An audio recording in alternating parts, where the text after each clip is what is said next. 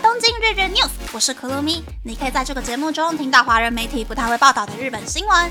这次要和大家分享三则日本新闻。第一则新闻是，二零二二年度的故乡税税金又创新高。日本总务省在前天公布，去年的故乡税总税额是日币九千六百五十四亿元，比前一年增加了百分之二十。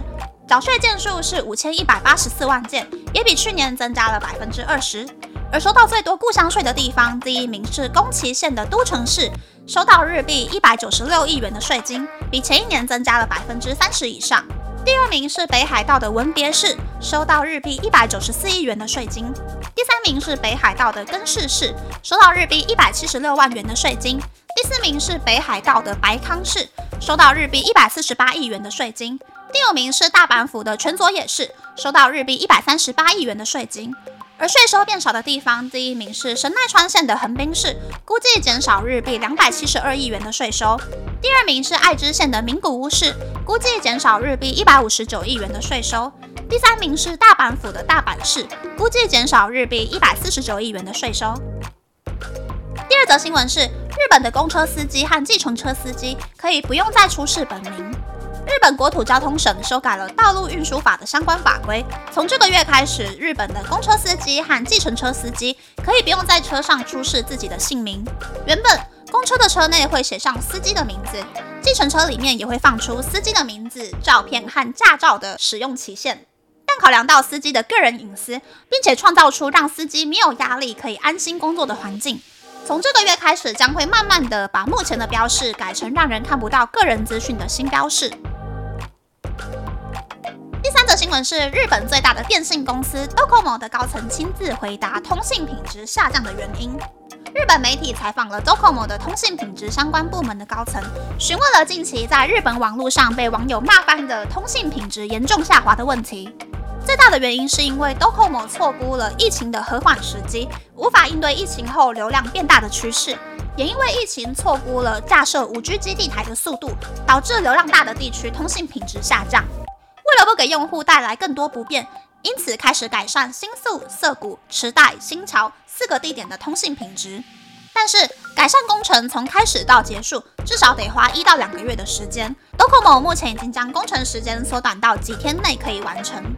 此外，架设一个新的基地台，原本大概要花一年半左右的时间。目前，Docomo 用改变讯号波长的方式，分散同个波长的使用数，尽量维持每个用户的通信速度。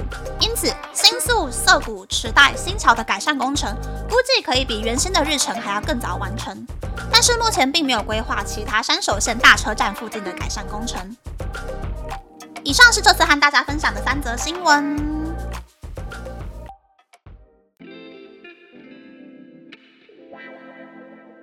新闻是故乡税飙高的新闻。故乡税就是多花两千块买自己想吃、想喝、想用的礼盒，然后顺便缴税的一个制度。举例来说，年薪日币四百万元的无壳单身人士，一年要缴给政府日币八十八万元左右的税。然后这一些人呢，每一年最多可以靠缴故乡税，边买边折抵掉日币三万九千元左右的税金。虽然每个人都可以在限制范围内选择想要买的礼盒，例如像是螃蟹、干贝、鲑鱼、和牛、水蜜桃、哈密瓜之类的，但是故乡税还是有一些些限制，比如像是要在年度结束之前回传资料完成扣税的手续，又或是一年最多只可以买五次地方税商品，买多了就没有办法折抵税金。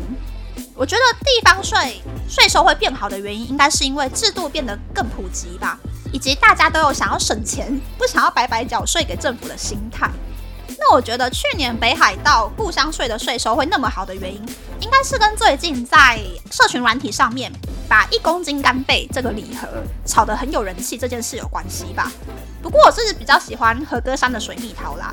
然后公司里面福冈出生的同事是推荐我说可以买那种冷冻，然后慢慢退冰出来吃的福冈明太子。总之呢，大家就是买自己喜欢的东西就对了。第二则新闻是司机可以匿名的新闻。以我搭乘日本交通工具的经验，计程车司机开车也是蛮狠的，但是比台湾还要更注重交通法规跟安全性。公车的话呢，因为司机有准时抵达每个站牌的压力，停车还要启动的时候，司机都会很温柔的宣导大家要站好，要坐好，不要在行进中走来走去。但是呢，一旦引擎催了可以行进之后，就不好说了。如果公车开始迟到的时候，还蛮多司机会选择飙公车的，尤其是京都的司机，每个都超能飙。不过我觉得匿名其实是一个好现象，尤其现在日本人取名字都会取那种比较不会跟其他人重复到的名字。如果知道本名，尤其是知道汉字怎么写的话，在网络上面就很容易可以把司机肉搜出来。我也很赞成台湾的司机都匿名啦，只是那个代号要写大一点，前门跟后门都要看得到，这样子乱乱开门放乘客上下车啊，或是跟其他公司的公车司机尬掐的时候呢，乘客会比较方便去投诉。第三则新闻是 Docomo 出来解释通信品质下降的原因的新闻。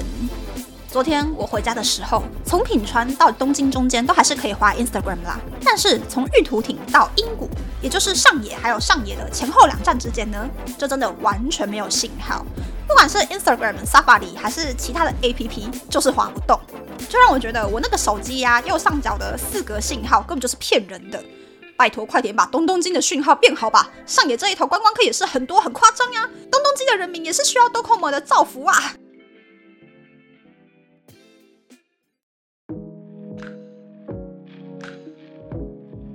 接下来想和大家分享日本雅虎的每日星座占卜，对巨蟹座很不友善呢。我每天早上起床第一件做的事情就是点开日本雅虎的 APP，电车有没有 delay，然后我再决定我起床打扮的速度要多快，看是要提早五分钟出门赶车呢，还是干脆摆烂在家上班就好了。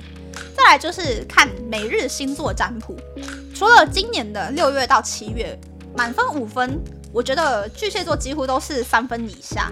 不觉得以数学概论来说，巨蟹座的分数低的不科学吗？然后前阵子因为日本的雅虎跟 LINE 要合并了嘛，所以雅虎的每日占卜就变成了 LINE 的每日占卜，但是依旧还是对巨蟹座很不友善。巨蟹座这是得罪了日本的星座专家吗？看来我还是乖乖发了国师就好了。唐吉安老师算的那个星座运势呢，比较贴近我的生活啦。那，这次的分享就到这边，不知道大家喜不喜欢这样的节目呢？欢迎大家留言和我分享你的想法。喜欢这个节目的朋友，可以在 Apple、Spotify、Google、三二 KKBox、My Music、First Story、Mixer Box 等 Podcast 平台和 YouTube 订阅《东京日日 News》，多多按赞、评分或是填写资讯栏的节目优化问卷，帮助这个节目变得更好。还可以在 Instagram 或 Search 追踪《东京日日 News》Day Day Tokyo 的账号哦。拜拜。